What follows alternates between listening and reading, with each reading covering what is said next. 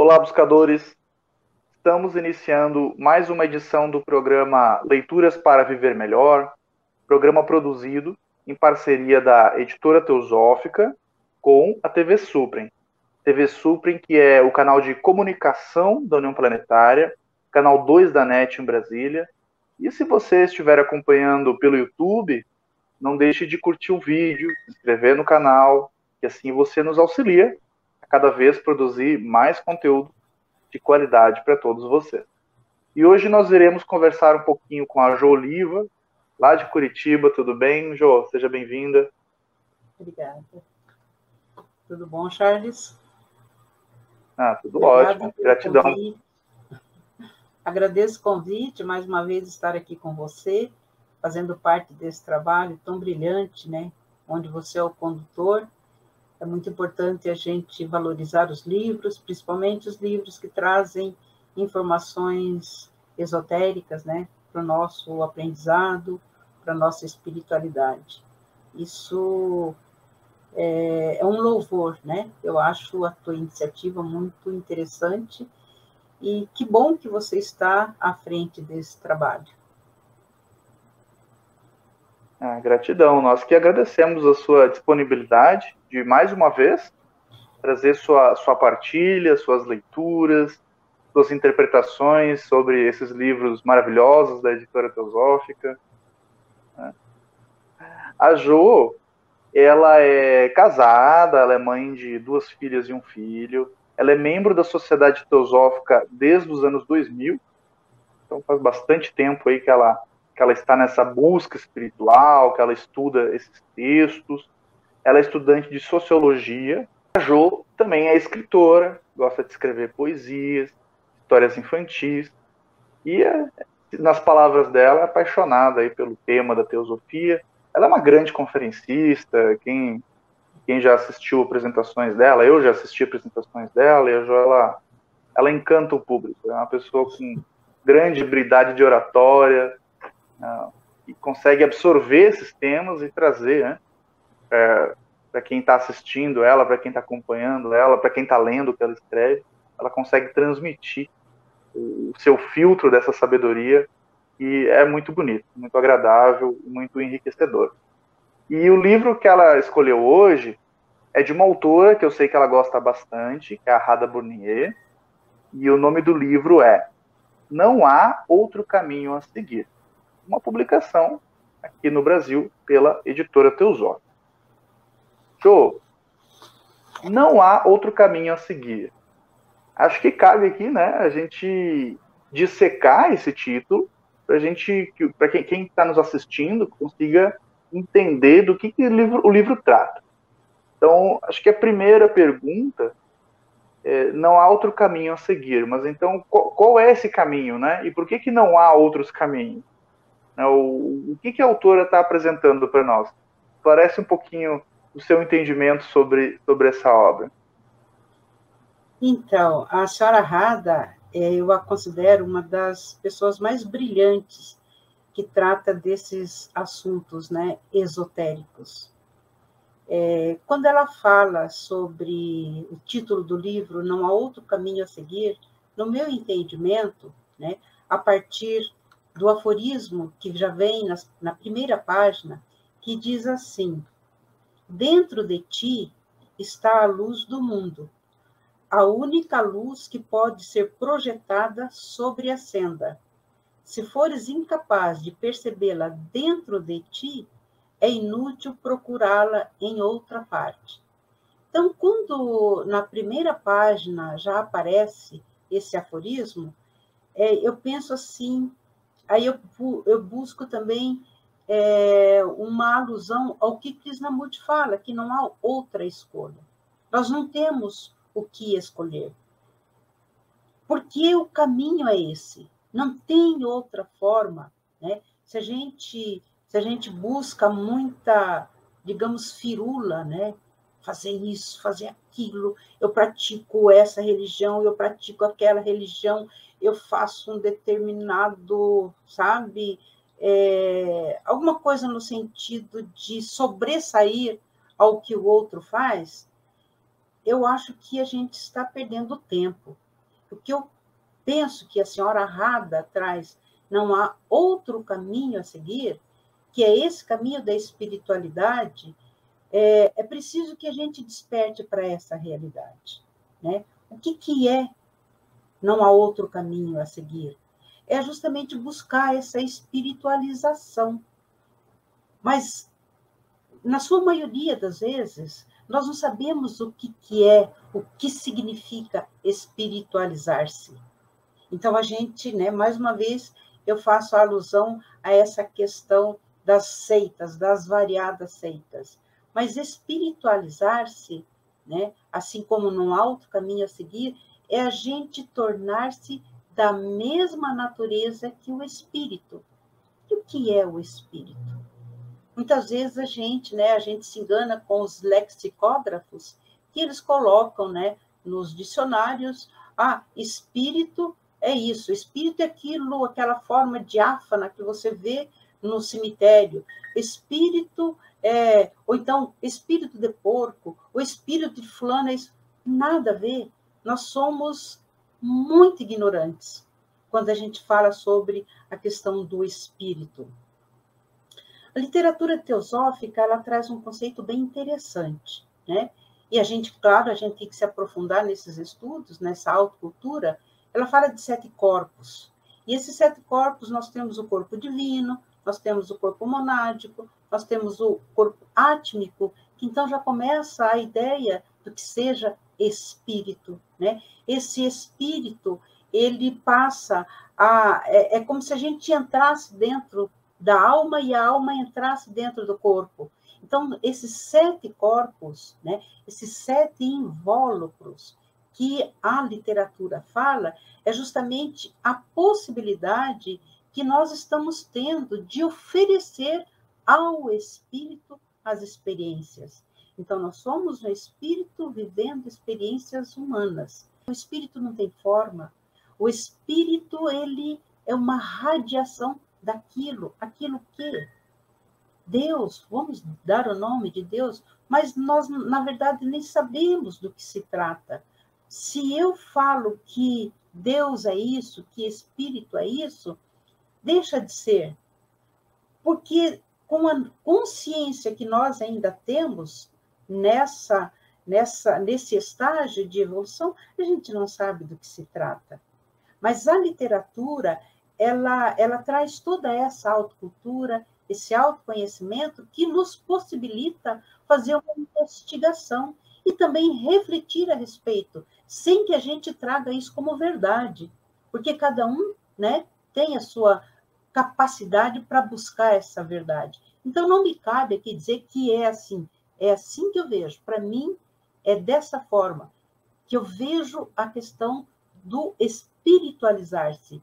É eu procurar me tornar da mesma natureza que o espírito, que é a luz que reside em cada um de nós. Pois é, e, e, me parece, né, Jo, da nossa vivência, né, essa nossa busca aí, uma vida toda buscando, a gente nem sabe o que que a gente está buscando, né? Fala buscador espiritual, a gente não sabe nem, não, não compreende racionalmente o que a gente está buscando, mas existe esse esse ímpeto, né, essa, essa coisa que já veio com nós, de estar buscando esse desconhecido, esse, esse misterioso, essa, essa coisa chamada espírito que a gente não, não consegue definir. E, e me parece pela experiência, pela vivência, que esse caminho é um caminho para dentro. Né? Você falou, né, que a gente tem que cuidar para não ficar achando que a gente é isso, que a gente é aquilo. E, e, e, cada vez mais eu me convenço, ao menos eu tenho essa, essa convicção, que, que é um caminho de, de recolhimento. Ele não é exatamente um caminho de realizar grandes feitos. É claro que quando o ser humano se transforma interiormente, ele vai, ele, ele vai exteriorizar aquilo, obviamente, a gente exterioriza o que a gente tem dentro de nós, né? Se tivermos coisas boas, vamos exteriorizar coisas boas. Se estivermos bagunçados, confusos, com muitos ruídos, a gente vai também manifestar isso. Mas cada vez mais eu me convenço que esse caminho é um caminho de lapidação interna, como nos dizem texto, né? um caminho de, de recolhimento, e não exatamente. É, é, é, um é caminho diferente daqui, do, do caminho da nossa cultura, né? De, de realizar grandes coisas, de ser, né, ter bastante dinheiro, ter sucesso profissional, ter sucesso disso, sucesso daquilo. E, e é um caminho meio na contramão, né? um caminho que o, o, que vai acontecer fora é uma consequência, mas ele é um caminho de, de lapidação, né? de você encontrar esse refúgio interno, você valorizar ele, ao menos é, é, é assim que eu penso. Como que a autora, Rada, como que, que dicas que ela dá nesse livro e que instruções que ela nos dá de como encontrar e, e trilhar esse caminho? Ela sugere, né, no caso, né, é, caminhos para que a gente possa despertar para essa realidade. Na verdade, o caminho da espiritualidade ele não tem nada a ver com a questão material, né? É totalmente ao contrário, nada, nada a ver. Porque muitas pessoas às vezes, às vezes confundem, né? Não, eu estou, né? Eu, como eu estou com bastante dinheiro, a minha conta no banco está poupuda, né? Eu viajo bastante, então Deus está do meu lado. Este é o programa Leituras para Viver Melhor. Hoje estamos conversando com a Jo Oliva sobre o livro Não Há Outro Caminho a Seguir, de autoria da Rada Burnier, e publicado aqui no Brasil pela editora Teosófica. Nós iremos para um rápido intervalo e voltamos daqui a pouco. Até já.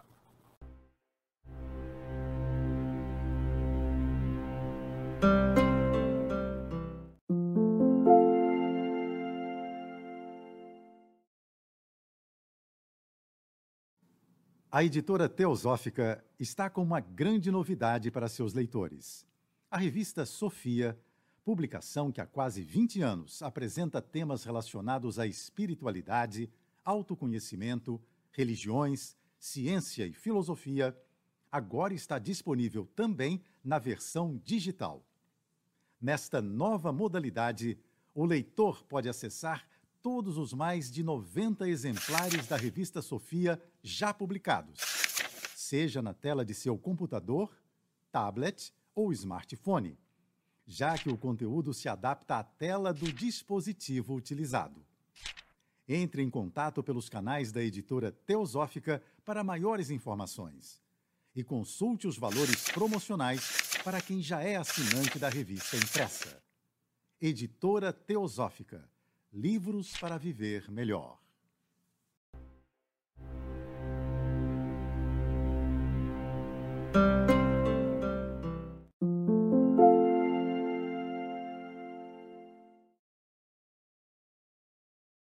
Estamos de volta com o programa Leituras para Viver Melhor. Hoje conversando com a Jo Oliva, lá de Curitiba, sobre o livro Não Há Outro Caminho a Seguir, de autoria da Rada Burnier, que foi presidente internacional da Sociedade Teosófica durante muitos anos, filha de Shirihan, que também foi presidente da Sociedade Teosófica. E a publicação desse livro no Brasil foi pela editora Teosófica. Jo, muitos textos falam sobre o mestre, né? esse, esse ser iluminado.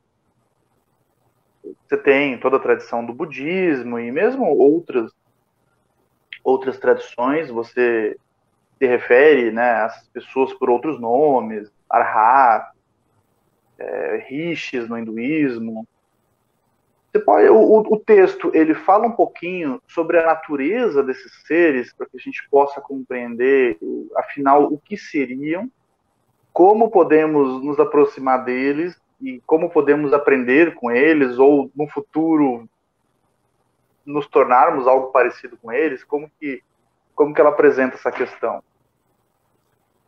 Então, é, eu, eu lembro que eu tinha uma certa dificuldade até para entender essa questão do mestre, né? E ao longo do, dos anos que eu fui estudando, eu fui percebendo que é uma realidade, é um fato a existência de mestres, né?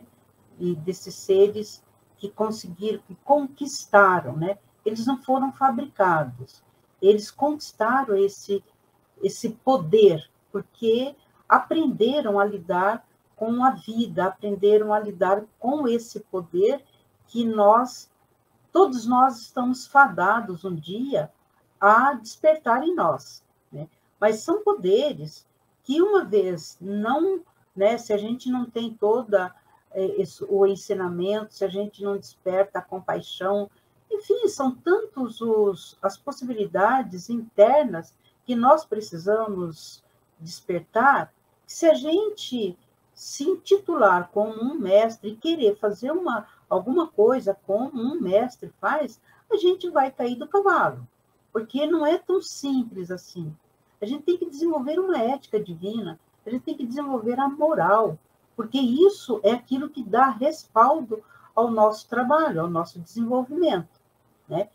E tudo isso são transformações, são mudanças e transformações, e isso acontece ao longo de várias encarnações. Não é numa única encarnação que a gente consegue. E aqui tem um, na página 25 do livro, tem que fala assim, um texto que fala assim, né? Parágrafo, melhor dizendo. A transformação ou mudança mencionada anteriormente reside em a consciência corporal render-se, abandonando seus próprios hábitos, vibrações e modelos de funcionamento e em ela tornar-se um instrumento. Então, todo, todo esse trabalho que nós estamos desenvolvendo, todo esse conhecimento que nós estamos buscando de alguma forma, é para nos tornar um instrumento, né? Dessa divindade, de Deus. Sabe-se lá que nome dar né? a essa energia que, de alguma forma, nós estamos sendo utilizados para, assim, na, na medida em que nós estamos sendo despertados, nós podemos também despertar outras pessoas, né? Então ele fala, como diz aos pés do mestre, o corpo deve tornar-se como uma caneta na mão de um escritor, um instrumento refinado que responderá ao mais leve toque de Atman, a consciência sempre pura, livre e sem restrições. Então, quando a gente fala sobre o espiritualizar-se, como o que, que é o espírito, então a gente pode levar essa reflexão ao entendimento do que seja Atman.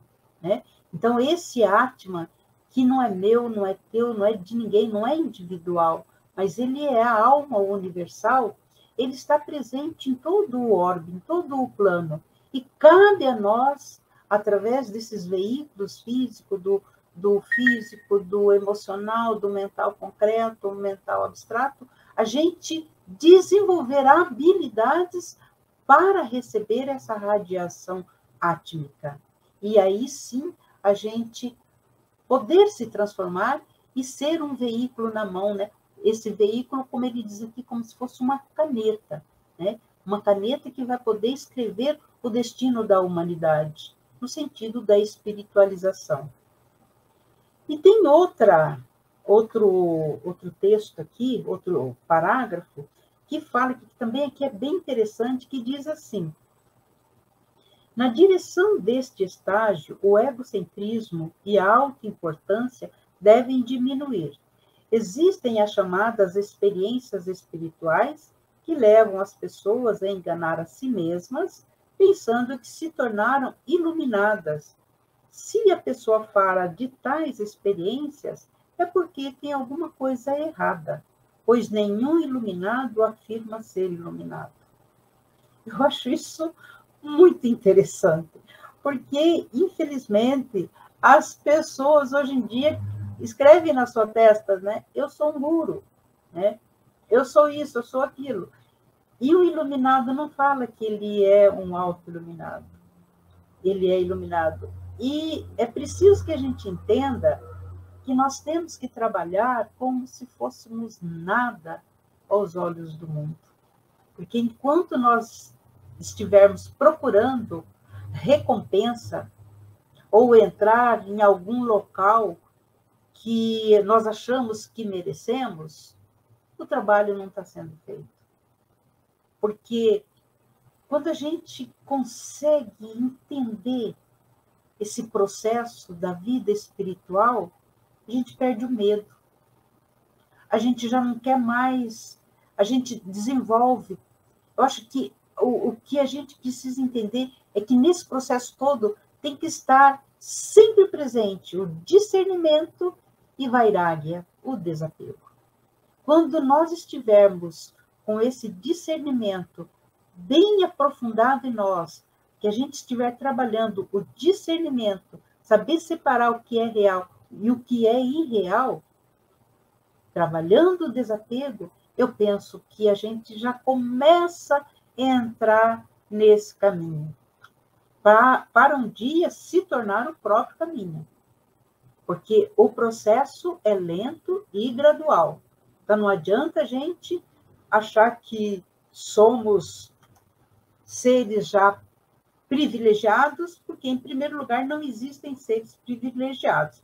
Nós conquistamos um status a partir da nossa entrega ao trabalho. Nós precisamos nos entregar a esse trabalho sem expectativas de recompensa. O trabalho ele deve ser feito. A gente tem no Brasil e no mundo, né, existiram vários recentes até vários escândalos, né, com, com gurus, com é, o pessoal acaba se tornando, né, ali um, acumulando ao redor ali seguidores e a gente nota que muitas vezes ou, ou a pessoa muitas vezes é um, um farsante, né, uma pessoa que está enganando os outros e em outros casos até parece parecem pessoas bem intencionadas inicialmente, mas acabam tal, talvez, talvez pelas armadilhas da vaidade e se perdendo nesse caminho, acabam metendo os pés pelas mãos e aí vem à tona, né, um grande escândalo. É sempre é sempre um caminho perigoso. Jô, teria algum, algum outro ponto que você gostaria, para finalizar, gostaria de destacar do livro, do pensamento da, da senhora Rada, desse caminho espiritual, que possa auxiliar quem está nos assistindo? Então, eu recomendo né, que as pessoas comprem esse livro, sabe? Faço pedido pela editora Teosófica. E esse, essa ideia, não há outro caminho a seguir, eu acho que seria interessante ficar bem é, latente em nós, potente em nós, sabe? essa ideia de que não há outro caminho a seguir. Não no sentido de que, é, pronto, então tudo acabou, se não há outro caminho a seguir, o que, que eu faço agora? É porque realmente não há. Se nós, se nós não, não desenvolvermos o nosso discernimento, eu acho que dificilmente a gente vai conseguir chegar a algum lugar. Porque o caminho da espiritualidade é o caminho da devoção, é o caminho da bondade, é o caminho do amor, é o caminho da entrega ao outro. Eu penso que o caminho da espiritualidade, ele só acontece quando você esquece de si próprio, quando você se oferece para trabalhar para a humanidade. E nós precisamos observar que o nosso Brasil, não precisamos ir lá para fora para observar como está a humanidade, o sofrimento de todos os seres. A gente pode olhar aqui, aqui em Curitiba mesmo, a gente pode ver o sofrimento de pessoas. É um absurdo a quantidade de pessoas que estão dormindo ao relento, passando fome, passando frio. Então, quando a gente olhar para essas pessoas e se entregar para esse trabalho, eu acho que é esse o único caminho a seguir. Não tem outro caminho. Gratidão, Jô. Eu que agradeço, meu querido. Esse foi mais um episódio do programa Leituras para Viver Melhor. Hoje conversamos com a Jo Oliva sobre o livro Não Há Outro Caminho a Seguir, de autoria da Rada Bournier, e publicado no Brasil pela editora Teosófica. Nós vamos ficando por aqui. Até o nosso próximo encontro. Até.